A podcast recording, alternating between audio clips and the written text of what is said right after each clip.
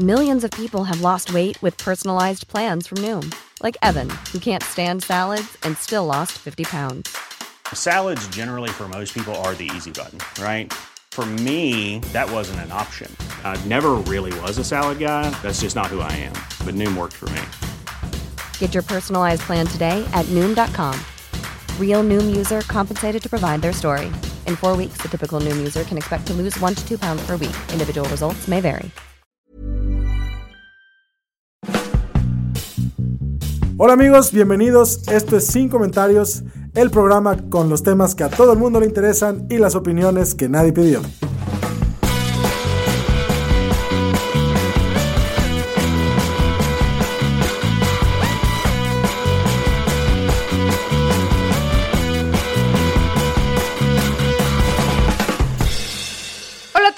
Soy Fernanda Dudet y estoy aquí con Lalo Flores. y Memo Vega. y bueno, recuerden que esto es un grupo de eh, pues que apoyo, autoayuda. Sí, es un poquito, exactamente, es un grupo de autoayuda donde venimos a vaciar nuestras frustraciones porque no podemos hacer nada para resolverlas. Es, Sí. es una combinación entre Alcohólicos Anónimos y Herbalife. Así lo reconozco yo. Así me siento. Creo que es la Me mejor gusta. descripción que he escuchado de esto. Y hoy vamos a hablar de un tema que se sale un poquito de, de la, de la media. Esta semana anunciaron quién iba a ser la nueva sirenita. Así es. Eh, la persona que estaría a cargo de revivir el personaje que todos amamos y adoramos en 1989, donde creo que ninguno de ustedes existía. Yo ¿verdad? tenía un año. Yo ya había nacido. ¿Ya? Bueno, mentira. Depende de qué parte del 89. Ah, mira, sí, cierto. Por cierto, vas a cumplir años este lunes, ¿no? El martes. El martes. Felicidades. Felicidades, se me va a olvidar, Guillermo. Gracias, sí, yo lo sé. Muchas gracias por felicitarme. desde- 30 años. 30 años. ¡Au! Ya, ya, sacrifíquenme. Sáquenme Sí, la sí, parte de la cochera y duérmanme. Cállate. Empezamos con tus entradas. Ellas se sacrificaron antes. Me están sacrificando por partes. Feliz cumpleaños. Pero el punto es que anunciaron a la primera sirenita y nombraron a Hale Bailey. Yo cuando escuché esto dije, no, está bien vieja Hale Bailey. Y luego aprendí que Hale Bailey no es No es- Harry Berry. no es Halle Berry. Exacto, son diferentes. ¿Quién hubiera sido una gran sirenita en su momento? Halle Berry, ahorita sería una gran sirenita. Sería una sirenota. Sí. Sí, Qué sí, gusto. sí. Que me daría mucho gusto que Halle Berry fuera. Güey, no, La- eres el peor director de la castings. güey. sirenita. Si por ti fuera, Carmen Campuzano sería la sirenita. no, basta, basta, basta. Pero el caso es que empezaron a salir muchísimos tweets de gente que estaba muy enojada porque no se estaba respetando para este live action de Disney. Eh, pues ahora sí que al pie de la letra la, la versión original, ¿no? O sea, querían a, a una mujer de piel muy, muy clara, una pelirroja sin pecas, que eso no es nada realista, es fantasía Ajá. en realidad, eh, de ojos azules, y pues no querían a una mujer de color. eh, y yo lo siento como un ataque personal a todas las mujeres que tenemos los ojos separados, ¿no? Ajá. O sea, sentí ahí la discriminación. No, pero esta muchacha tiene los ojos muy separados. Pero me hace sentido porque date cuenta que los peces tienen los ojos separados, como los Exactamente. bagres. Ese sí es realismo. Eso sí es Como realismo, tiburón, güey. o así. sea. Sí, ahora que lo pienso, si por alguna razón nos inundáramos o se hubiera hubiera sido una catástrofe como la de Noé, eh, Fer sobreviviría con mayor facilidad. Cabrón. Ella podría ver a sus predadores viniendo de la derecha y a la izquierda. ¿Por qué crees que nunca me han madreado? Porque alcanza a ver, Ah. alcanza a ver, Su, vista periférica es de Es impresionante. 360 Es impresionante. grados. Exacto. Evolución, le dicen muchachos. Este, el caso es que la gente estaba muy enojada por los argumentos que estaban dando eh, para justificar eh, que aquí no sé si es racismo o, o nada más, porque sí identifiqué gente que era súper racista, que era como, no me cambias mi versión original y les molesta que sea una persona de, persona de color, pero también creo que ahí hay parte de, no me cambies lo que ya conozco, porque los que crecimos con Disney ya estamos viejos y somos Ay, unos me vas a- conservadores. me vas a arruinar la infancia, decían, güey, me vas a arruinar Ajá, la porque infancia. sé qué pasó en tu infancia como para que el Ah. casting de la nueva Ariel sea lo que la descarrile, No, y- ¿sabes? y, muchos eran como de, y me lo vas a arruinar porque yo le dediqué, esto, este tuit lo leí varias veces, le dediqué muchas noches a la sirenita. Guau, guau. Y yo así de- No, ¿por qué? Pero ¿cómo? Ah, es una caricatura. Pues hace cuenta que hay algo que se llama masturbación, me- y ayuda cuando tienes una imagen mental. Ahora, yo no tendría la imagen mental de una caricatura, este, con cola de pescado, pero bueno, aparentemente muchos depravados allá afuera la tenían con la A sirenita. menos Wow. que sea hentai. En ese caso, hay gente que sí lo hace. O Rupert el bacalao. ¿Qué chingados es ese? Era una caricatura extraordinaria. Era una caricatura de un bacalao que se moría muy rápido. Pero lo que me dio mucha risa fue Paola Castillo, ¿cómo se llama esta chava que tiene el programa de, de, de cultura pop y cosas? Que es, que es una chava que a veces hace comentarios buenos. No la conozco. Yo tampoco mucho, pero quería decir algo positivo de ella. Ok. Entonces por eso fui súper ambigua. Ajá, pero gracias, como- Lalo, por como- delatarnos. como- Nadie sabe quién es. Como darle a su currículum, ¿no? Este, entonces ella como que se puso a defender que se tenía que respetar esta historia y el contexto original que era Dinamarca, que era una princesa de Dinamarca. Y ahí cuando fue cuando yo dije, "No Fuck it. mames, ¿es de Dinamarca la sirenita? ¿Ustedes sabían que era No. el contexto de Dinamarca? No, no, yo pensé que estaba grabada en Acapulco. Sí, En por el cangrejo, ¿no? Ajá, o sea. Sebastián es como... eh, Como entre cubano y acapulqueño. Sí, sí. Es, es un acapulqueño exiliado y refugiado en Dinamarca, aparentemente. Entonces, ustedes conocen la historia original de. Porque ella decía, hay que respetar el contexto original. Yo dije, no manches, esta bruta no sabe que en realidad la película del 89 está basado en una historia que hace este Hans Christian Andersen en el 1837. ¿Me estás diciendo que la sirenita no la escribió Walt Disney? No, te estoy diciendo Vaya. que no. ¿Y te conoces la historia original de la sirenita? La conozco porque la leí en tu hilo. En mi hilo. Bueno, Así quienes es. no la conozcan, Yo no leí tu hilo. ¿no? De hecho, tengo silenciada. No. Es que, es que no me gusta leer groserías en internet. Entonces, ¿A quienes? no sé si nos puedas explicar sin groserías. Un parte del éxito de Disney es que agarraron clásicos de, de la literatura infantil eh, de estas historias y las hacían versiones más soft. O sea, normalmente las historias infantiles eran como, se, se usaban mucho para atemorizar a los niños y que con el temor, así como el dios de Memo, tuvieran control, ¿no? Como si a los niños de ahora les contaras la, la historia del Fobaproa, ¿no? Así. Venga, niños, les voy a contar una historia. O de cómo Duarte curó el cáncer. Este, pero sí, básicamente ese es el secreto de Disney, que agarraba estas historias que eran súper terroríficas Como la Bella y la Bestia, ¿no? No hay una... eh, la- el original supone que la Bestia viola a una de las hermanas de la Bella, una cosa por el Y estilo. o, bueno, este, en el caso de la Bella Durmiente, eh, abusaban sexualmente de ella dormida, o sea, Y Guau. también- sí, sí, Sí, y el, sí, el jorobado de Notre Dame. este, el origen de los Rufis está basado en la Bella Durmiente. El jorobado de Notre Dame se muere con el cadáver Sí. de, de Esmeralda. en las Pinocho manda, mata a, Gepetto, güey, o sea, son cosas así que... Ah, yo no sabía nada de eso. no, mata al grillo, perdón, no a Gepetto, algo así. Ah, pero al grillo lo matas por accidente. Ay, Pepe. Ay, Oye, si tú fueras Ay, Pinocho, maté. seguramente sí. La historia de la sirenita, ahí les va. Ups. Parte de la clave de la sirenita es obviamente que sea una mujer muy, muy joven, porque pues tu primer amor es cuando te pones más pendeja. Y era una princesa que, que supuestamente las sirenas vivían 300 años y cuando cumplían 16 años, eh, 16 o 15, las dejaban subir a la superficie para verla porque ya eran lo suficientemente adultas. Y ahí es cuando ella ve como que un barco choca y este príncipe pendejo que no sabe nadar lo rescata a la sirenita y se queda eternamente enamorada de él. Ajá. Entonces va con la abuela y le dice, abuela, ¿qué puedo hacer? Porque yo estoy enamorada de este baboso. Y la abuela le dice, bueno, es que, este, pues podrías ir con esta vieja bruja, que luego la conocemos como Úrsula, en los cuentos nada más es la bruja del mar, eh, para que te ayude a ver cómo hacerle, ¿no? Entonces la, la bruja del mar le dice, con mucho gusto, princesa, yo te voy a ayudar, nada más que las condiciones es que te vas a quedar sin voz, sin lengua y te voy a dar unas hermosas piernas con una capacidad de bailar reggaetón cual Shakira, güey. Muy bien. Muy bien, muy bien. Entonces, eh, pero el problema con tus piernas es que vas- te van a doler todo el tiempo como si te estuvieran atravesando cuchillos. Y la sirenita dice, eso es algo razonable Ah, por un güey que conocí. dice la sirenita. Uno Ah. uno sí ni sabe. Eh, y no solo eso, sino que cada que bailes los pies te van a sangrar. Así Mira. como... Entonces, la sirenita... eh, pues dice, va, pues, suena razonable. Pues ¿no? sí, el Sí. amor, mira. A Ah. los 16 años Ajá. todos estamos pendejos, unos seguimos hasta los treinta y tantos. Em, y el caso es que la sirenita accede, em, llega, conoce a su príncipe, el príncipe dice, mira, esta muchachita está buena onda y baila bien, la trae del tingo al tango, literal en la historia dice que la trae como de, de su acompañante por todos lados, pero no era lo suficiente para que él se casara. Y él era mayor de edad. Él era más grande. Ah, mira, qué Un poquito más grande, no me acuerdo Ahí la, ahí la llevamos, muchachos. Ahí la llevamos. Él mayor, ella menor. Entonces, Te va a doler todo. Vamos bien. Pero Ajá. va, pero tú sacrifícate por mí, Es entonces callada, baila, sirenita, inocente, huele a pescado, le duele las piernas. por- Entonces, el, el, el príncipe conoce a una chica en un templo, dice, esta chica está guapa, como que se aguanta, eh, y luego descubre, o más bien cree que la chica del templo es la que lo salvó. Se enamora de la chica del templo porque además era la vecina del reino de al lado, entonces somos de pedigrí los dos, van a garantizar nuestra membresía en el country, a nosotros y nuestros descendientes. Guau. De aquí soy, muchachos. Se casa con ella, pero pequeño detalle. La bruja, cuando le dio las piernas dolorosas a la sirenita, le dijo: Mija, si este güey se casa con otro, el día que, que amanezca, este, no, al atardecer eh, de su boda, pues a ti te van a. mm, te vas a morir del corazón roto y te vas a hacer espuma.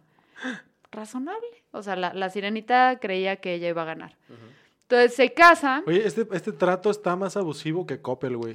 Sí, Sí, sí, güey, el precio a pagar por unas piernas.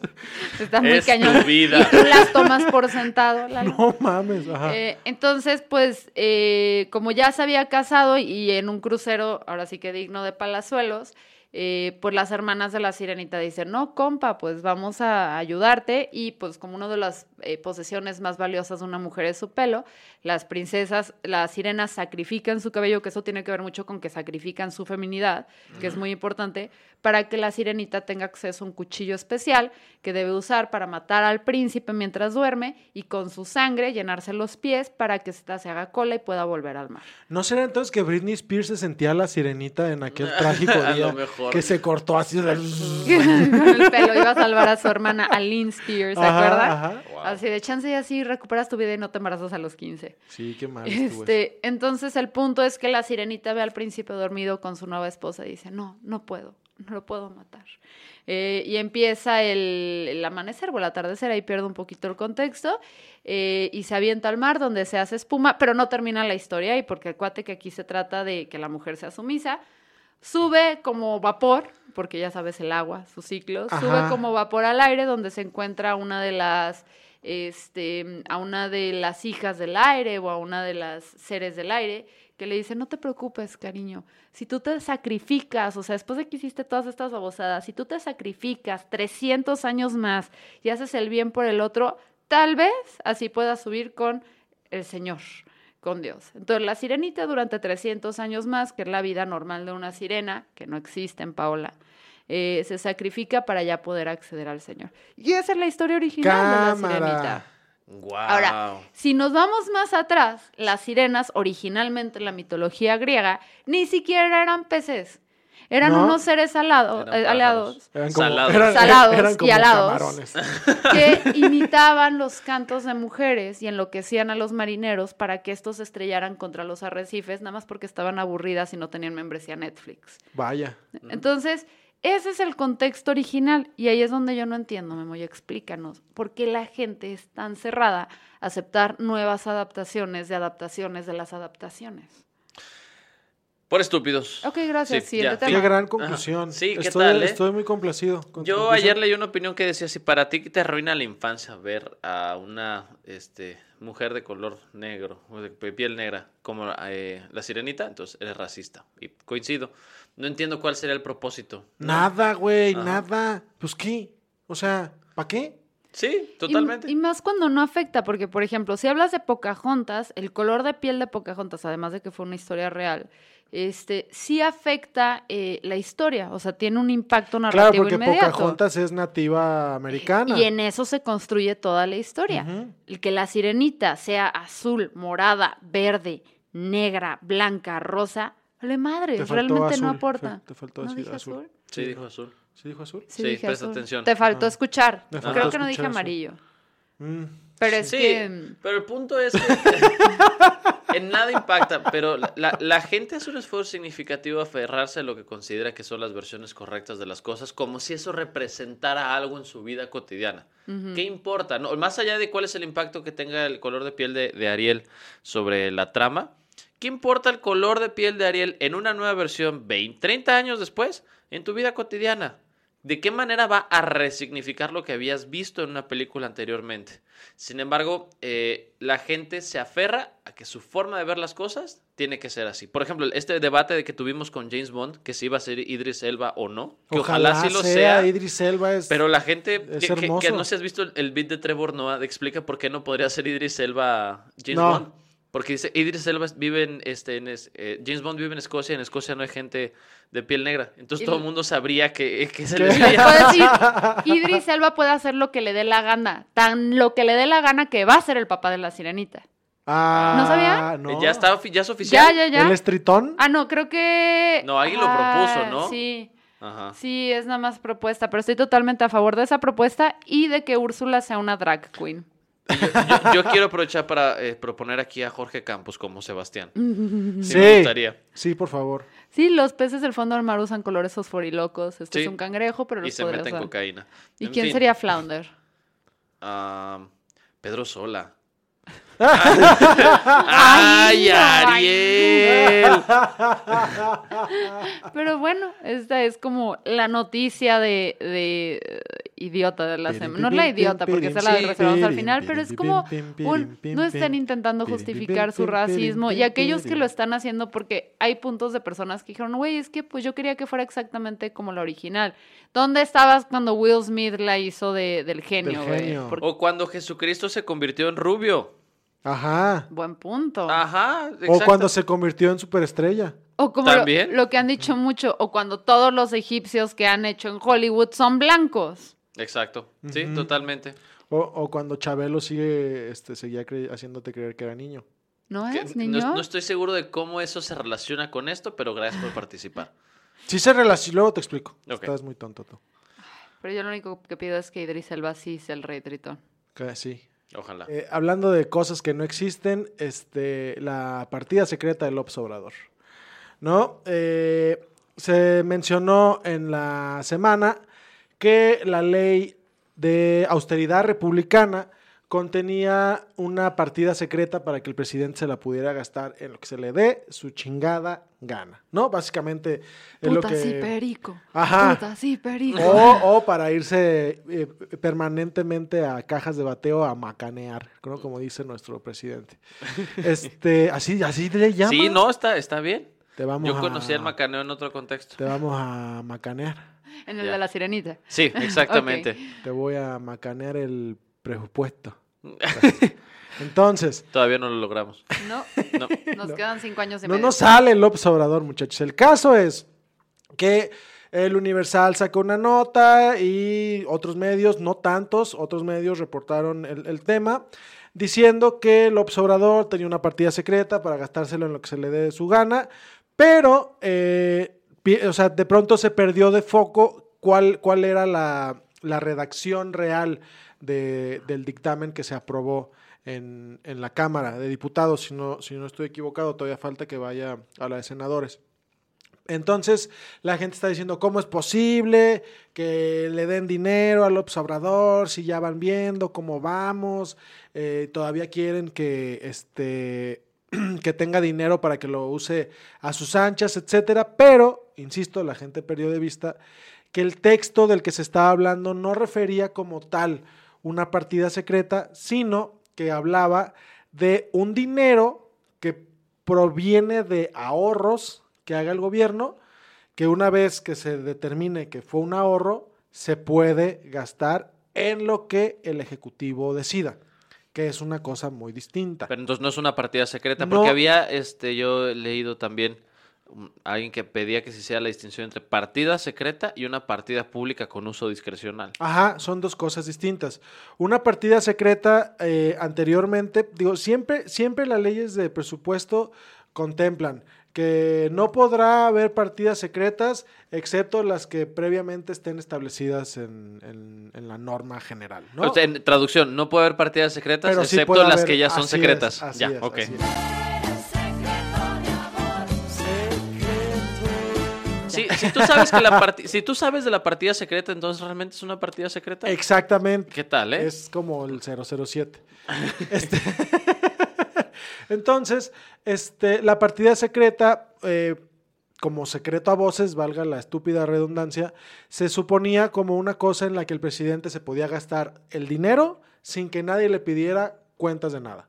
Absolutamente cuentas de nada. Si se lo quería eh, gastar en lonches, se lo podía gastar en lonches. Hace Deja sentido, ¿no? Porque este es el presi- presidente que quería luchar en contra del autoritarismo, ¿no? Así es, exactamente. Entonces, eh, sale López Obrador a decir, no me comparen con Salinas. Ese cabrón sí tenía partida secreta y se la gastaba en mafia y la chingada. Por favor, en la mañanera. Dice, tendría yo algo que decir en relación a que me estén comparando como Salinas, pero no lo puedo decir a estas horas de la mañana. ¿No? Así, así lo dijo el presidente. Está buena, está buena, se la bajó bien. Eh, no me comparen con Salinas, no es una partida secreta. Entonces, la diferencia es esa, que la partida secreta, pues nadie sabe en qué se gasta porque no necesitaría comprobación. Y una partida de gasto discrecional habla, eh, para el caso específico de, de la partida de la que estamos hablando, de que se lo puede gastar en lo que él decida, siempre y cuando se ajuste a las reglas del programa o del objetivo para el que fue realizado o en otro caso pues sí se lo puede gastar en lo que sea siempre y cuando ese lo que sea esté considerado en el Plan Nacional de Desarrollo en la carta esta de motivos que, Uf, que- que que se hemos la hablando. porque ahí, ahí cabe todo, pero bueno. Creo que es una distinción bien importante porque cuando salió, hasta Denise Dresser lo puso, que era una partida secreta, ¿no? Ajá. Como yo no sé nada de esas cosas, me esperé hasta que tú nos explicaras en algún punto. pero creo que esta es una de las situaciones por las cuales de repente se siente que está tan polarizada la discusión, a pesar de que López Obrador todavía tiene un índice de aceptación alto como presidente. La gente que es eh, detractora de la cuarta transformación no se espera tener la información completa para brincarle al, al- al barco de golpear a AMLO. Claro. Digo, y creo que suficientes cosas hay bien fundamentadas por las cuales criticarlo, como para que todo lo que sale, y es como, no, López Obrador ya tiene una partida secreta, que se va a comprar un equipo de béisbol, que se va a, le va a llamar los peje lagartos, que va a estar en Tabasco, que no sé qué. Digo, a ver, qué necesidad, ¿no? Me parece que, creo que eso es justamente como el, el símil a estos eh, morenistas y reflexivos, que también a, a cada rato escuchamos, como a Tolini, ¿no? O Gibran. este, o Gibran, pero eh, también está eh, de manera muy marcada la otra parte que López Obrador levanta una ceja y malo, que a mí me parece que es eh, muy frustrante, ¿no? que Porque levante entonces- las cejas. Sí, me, me desagrada la gente que levanta las cejas, entonces no las vuelvan a levantar en mi presencia. No, el, el punto de si todo es crítica sin la información como más consistente, entonces nada más un ejercicio de desgaste, no hay un una reflexión de por medio. De, de putazos, o sea, Sí, es nomás putear es- por putear. criticas porque te cae gordo. No, hay una, no hay una base detrás. Y ya como te cae gordo, tratas de acomodar todo lo que puedes para justificar que te cae mal. Sí. Pero entonces, ¿qué clase de, de, de, pues de, discusión es esa? ¿Dónde está el nivel de la discusión? No hay. Y de hecho hay. Está en el callo de hacha, güey. Ah, Por el suelo. hablando de, hablando de gente que no, no, no piensa las cosas cuando habla. Hubo, hubo un analista, hablando de este punto, Memín, hubo un analista de imagen radio este, que salió a defender este punto que está diciendo. Digo, te sorprenderá que alguien en imagen defienda al presidente. Pura porquería hace imagen radio desde hace unas semanas para acá, güey. Eh, hablaba este analista de que la modificación esta de la que estamos hablando ni siquiera viene en la ley de austeridad republicana. Viene como una reforma a otra ley completamente diferente que se llama de responsabilidad hacendaria, que es la que regula cómo el gobierno debe programar y gastarse el dinero. ¿No? Entonces ahí dice, y abonando a este punto, lo que dice este señor es, pues, o sea, pues, reporten bien, culeros, o sea, no, no tienen ni siquiera la ética profesional de indagar en cuál de los dictámenes que se, que se aprobaron en paquete fue que se aprobó este tema de, de la lana discrecional, se lo atribuyen a la de austeridad republicana porque es la que va a sonar más, porque es la que viene dentro de las es la que propuestas está con buen marketing. dentro de las propuestas de López Obrador, pero ni siquiera fue en esa ley y ni siquiera habla de una partida secreta. Habla de que si a un organismo le sobra dinero como ahorro, es decir, este, si lo que iba a hacer, y así lo explican ellos, si lo que iban a hacer con 10 pesos se lo, lo hicieron con 8, los dos que quedaron, López Obrador puede decidir en qué gastárselo, siempre y cuando cumpla con los objetivos para los que fue diseñada la lana, o bien, por lo menos se ajuste al Plan Nacional de Desarrollo y está sujeto a comprobación. Sí, es, ahí está el Oh. asunto. Lo están criticando por, oigan, Si ahorramos lana, hay que programar de una vez qué vamos a hacer con ella. Así es. Hazme el bendito favor. Así es, de Hay mucha ansiedad por criticar a López Obrador y ya es Híjole, ridículo. Pero yo lo entiendo porque también, o sea, sí es ridículo y estoy de acuerdo que hay que informarse antes de criticar, pero también este, esta forma de reaccionar de la audiencia es algo que, que López Obrador contribuyó a que sucediera así. O sea, López Obrador ha ayu- ha ayudado a que haya esta polarización de nosotros contra ellos. Ojo, no estoy diciendo que es el único, también lo hicieron el PRI y el PAN, pero López Obrador le ha metido así como que gasolina y leña al tema donde ha, lle- ha llegado a un punto donde no puedes conciliar con él porque él también ataca a ciertos grupos. Eh, no es un presidente que ha llegado y ha dicho, a ver, eh, que eso creo que fue lo que Obama dijo muy bien. Ya si le quieren criticar Obama otras cosas, que fue, dijo, a ver, yo soy el presidente de todos. Eh, AMLO se ha dicho muy claro, yo soy el presidente de alguno y los demás son unos fifís y son parte de la mafia del poder. Entonces, entiendo que debemos hacer el esfuerzo nosotros como ciudadanos para decir, bueno, independiente de la polarización que quieran generar los políticos, tenemos que estar informados para poder ver los dos lados de la moneda y eh, tenemos que jalar porque sí o sí va a ser el presidente los siguientes cinco años y medio. Ay, Obama. Sí. Eh, me, me caía muy bien, excepto El- cuando el mataba, Sí, excepto cuando mataba niños de Siria. Pero de O cuando regresó más latinos que ningún otro presidente. O cuando se pasó por el arco del triunfo el que los estados hubieran legalizado la marihuana y hacía redadas para obtenerla. O sea, Obama también era como eh, un político que... un maldito. Un político que daba una sonrisa muy amable y Mientras por el otro lado... Sí, aquí en Jalisco tuvimos un diputado así en algún momento, ¿verdad? Que hacía sus cosas por atrás. ¿Eh? Nada, ¿Qué? luego... ¿Sí? ¿Qué? No queremos sexo anal. No, no, no, ¿verdad? Algo así. Pero a ver, ahí va el medio del asunto. Si hay gente que está frustrada con el, este, la gestión de López Obrador, justo caer en la lógica de criticar todo y reforzar el punto que lo está, le está permitiendo posicionarse. Porque Sí. entonces López Obrador es un sujeto que adquiere relevancia siempre y cuando hay un grupo de oposición que sea difícil de definir, pero que esté const- constantemente presente en las decisiones del país.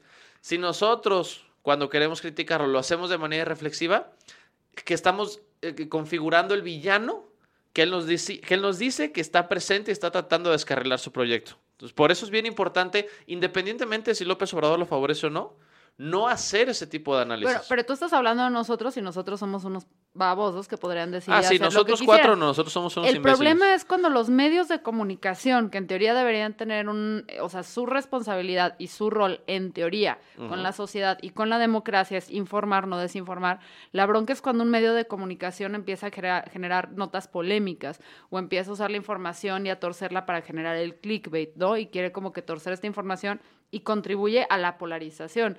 Y yo creo que aquí es interesante precisamente de este tipo de notas ver cómo la presentan los diferentes medios para poder empezar a entender quién juega qué y cómo. Y no decir, miren, todos los medios nos quieren informar, porque quien quiso pintar la nota como este güey es como Salinas y se lo va a gastar en putas y perico eh, y todo este rollo, pues volteas y dices, ¿cuál es tu agenda? ¿Tu agenda es informar o es contribuir a esta polarización? Ese comentario justo lo hizo Denise Dresser en redes sociales. Denise Dresser, tú y yo somos una misma.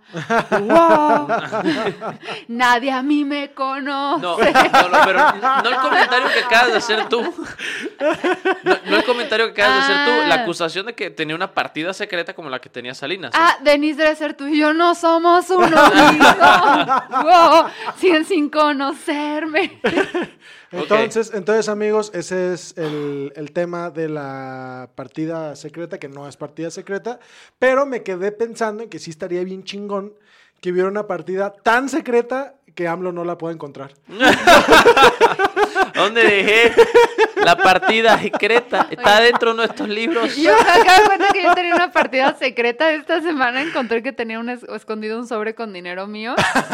Ey, fue súper bonito. Fue como que la Fernanda del pasado le hizo un regalo a la Fernanda del presente. Y fue súper lloré un poco. Yo, yo sugiero que así de ahora en adelante así llamemos a, a este fenómeno de encontrar dinero que no esperabas, ¿no? La Cuando te partida encuentras 200 secreta. pesos en un suéter, una En madre el por el saco estilo. del invierno, ¿no? Sí, el billete sí, de sí. 500. Es como... Güey. Güey, me encontré una partida secreta en mi chamarra, sí, hay que llamarle Que, así. que le escondan lo del béisbol y este y se lo pasen al seguro social.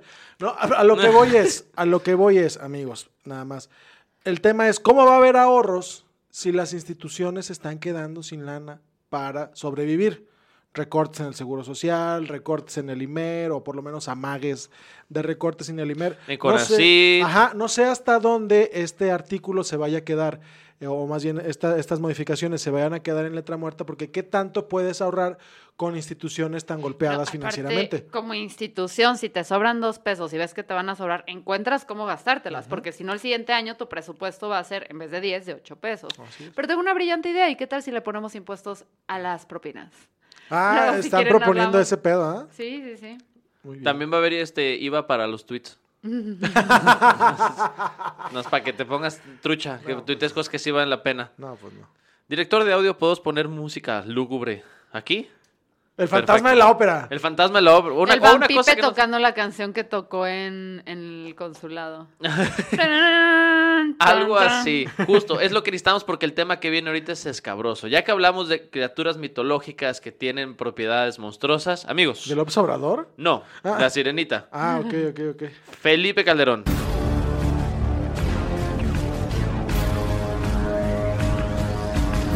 Regresó en forma de desestabilizador del sistema. A huevo, con sus Le 400 cayó seguidores. al pastel, le cayó materia fecal. ¿Qué fue lo que sucedió? Eh, en estos días ha habido eh, protestas por parte de algunos integrantes de la Policía Federal que no quieren unirse a la Guardia Nacional bajo ciertas condiciones. Unos están preocupados porque les respeten eh, derechos de antigüedad, prestaciones y todo eso. Otros están quejando de que no los están aceptando, ya sea por su sobrepeso o por tener tatuajes, ¿no? Y entonces, en esta manifestación para reclamar derechos, que parece una cosa relativamente sensata, y López Obrador bien dijo, vamos a respetar, porque eh, protestar es un, eh, un- un derecho, Derecho. al que todos accedemos. Sí, señor. De repente le pasa un micrófono a alguien y le dicen, bueno, ¿cuáles son sus exigencias? Y dice, compañeros, como ese personaje que salía en... ¿Cómo se llama ese programa? Puro? Loco, güey. Puro loco, Ajá, sí. sí. ¡Compañeros! Está increíble. Voltea y dice, nosotros le estábamos pidiendo al expresidente Felipe Calderón que sea nuestro representante sindical. Cámara. Ah, Param, sí. pam, pam, Pam, pam, pam, pam, pam, pam, pam, pam, pam, pam. Muy bien. ¿y De la, de la nada, sí, sin, sin balón, nada por el estilo.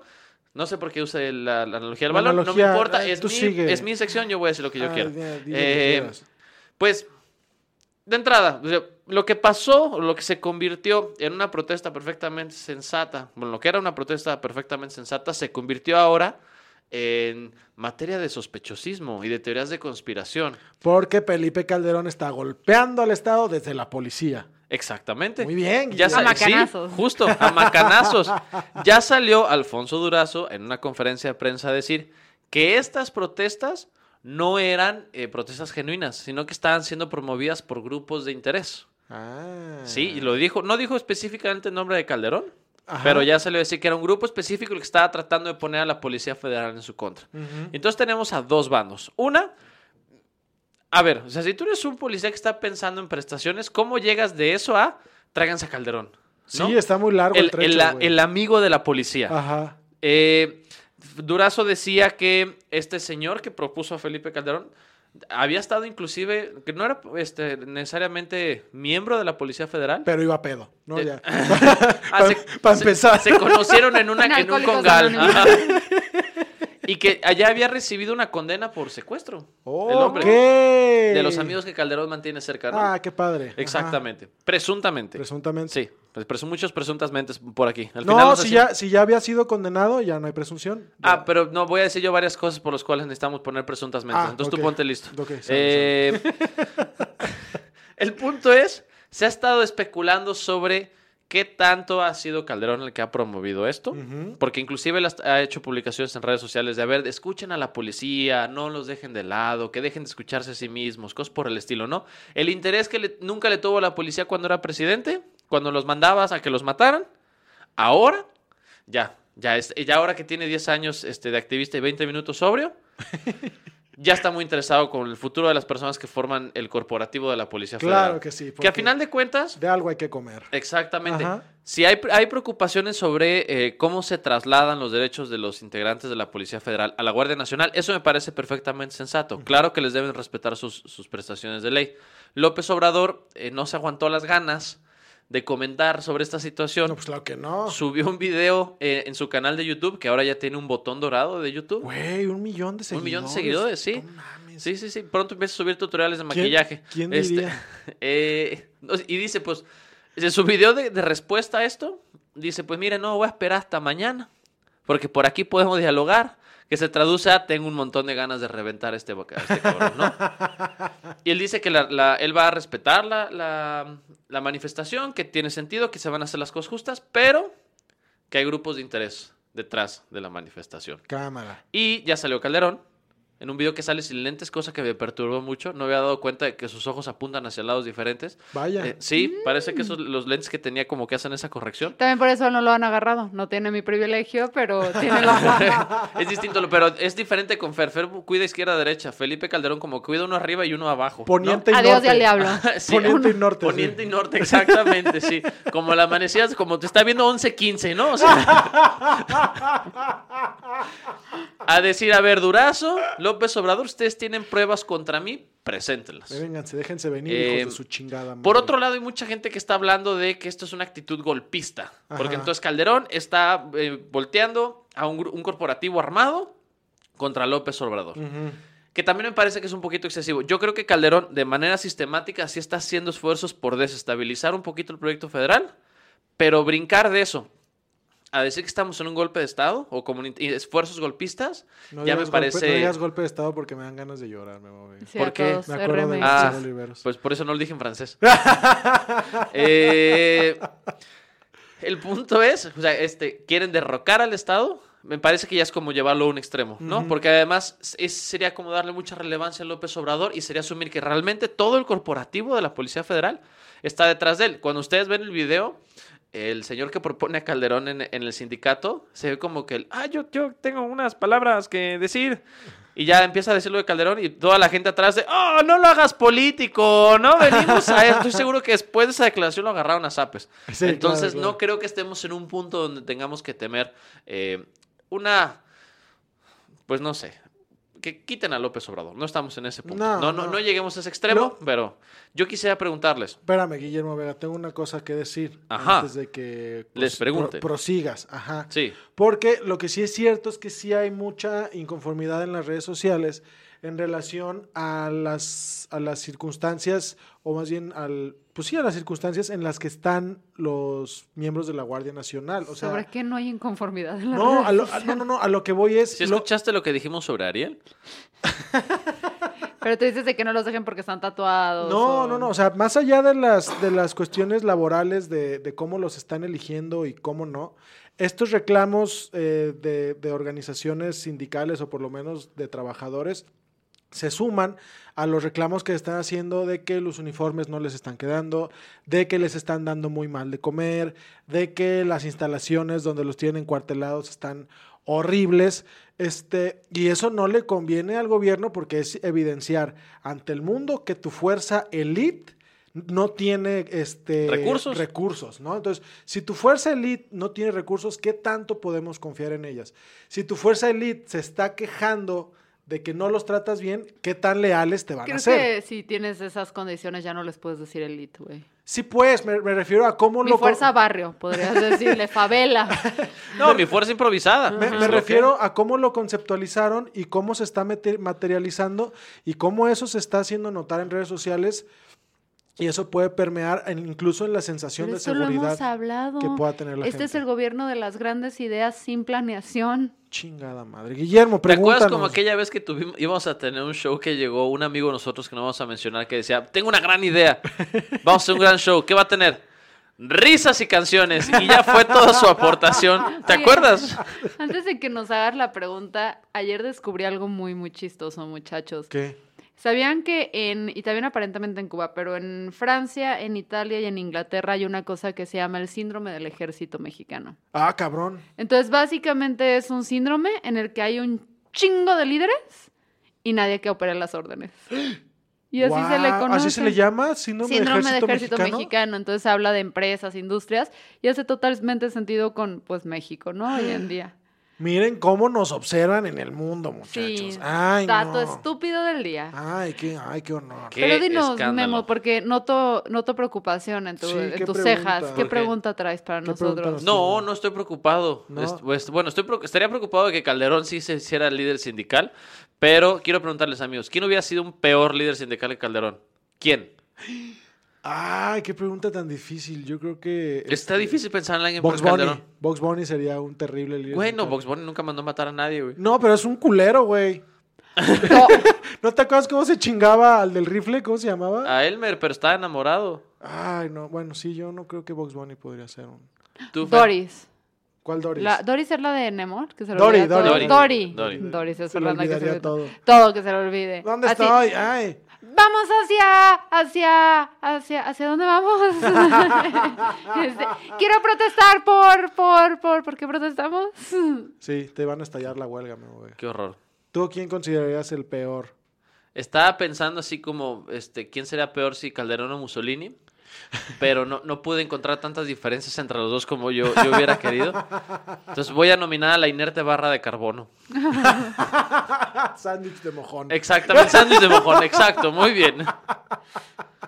Ok. Muy bien, amigos. Y hablando de mojones, la sección de Lalo. qué culera. Además, así la sugirió, ¿eh? seco, ¿Te diste sí, cuenta? en Yo, yo, ni- seco. yo tampoco caché de qué estaban hablando. Nos odia Sí. a todos. Pero Lalo. Mojón. explica tu sección. Mojón su cola, culero. Estás muy iracundo, Lalo. Es que tomó un sorbo de café. sí, güey. Entonces, amigos, vamos a hacer la lectura de la noticia estúpida de la semana. Ninguno de los tres sabe de qué se trata esta madre. Se supone que debemos poder ah, reírnos al respecto y muy probablemente incluye la palabra ano. Disfrutemos. Adelante con la información. En la última edición del Maratón de Shanghái ha tenido un sorprendente ganador, amateur, que se impuso contra todo pronóstico a corredores profesionales, incluso algún plusmarquista olímpico.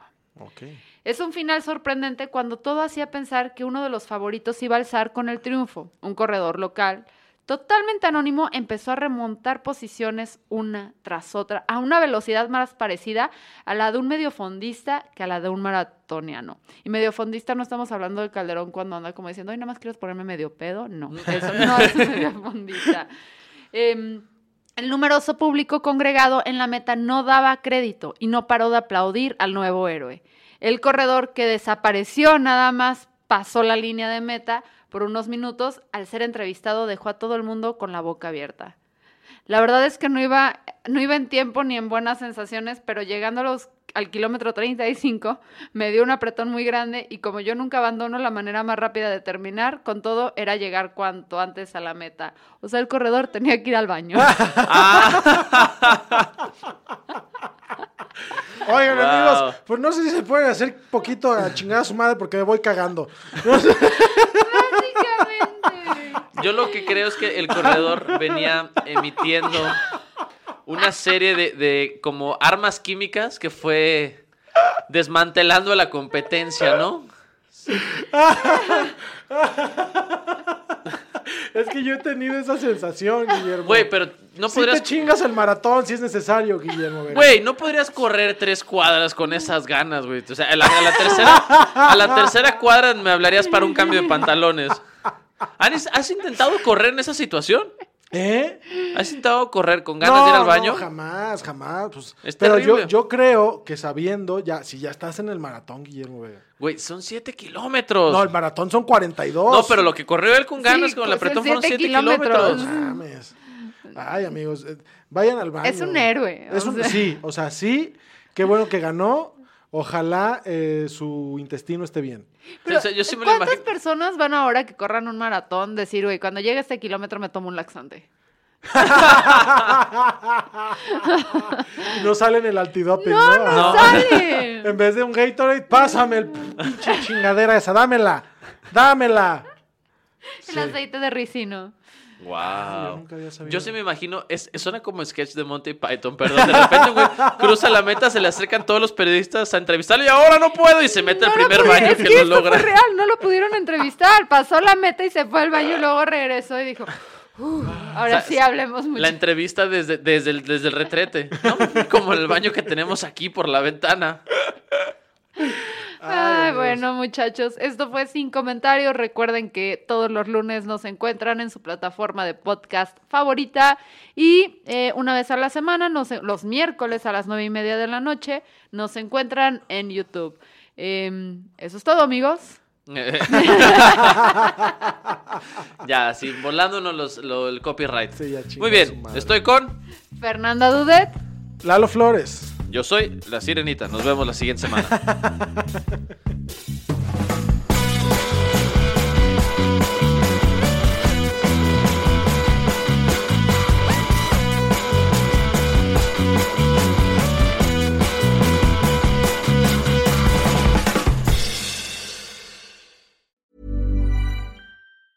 Even when we're on a budget, we still deserve nice things. Quince is a place to scoop up stunning high-end goods for 50 to 80% less than similar brands. They have buttery soft cashmere sweaters starting at $50, luxurious Italian leather bags, and so much more. Plus, Quince only works with factories that use safe, ethical, and responsible manufacturing. Get the high-end goods you'll love without the high price tag with Quince.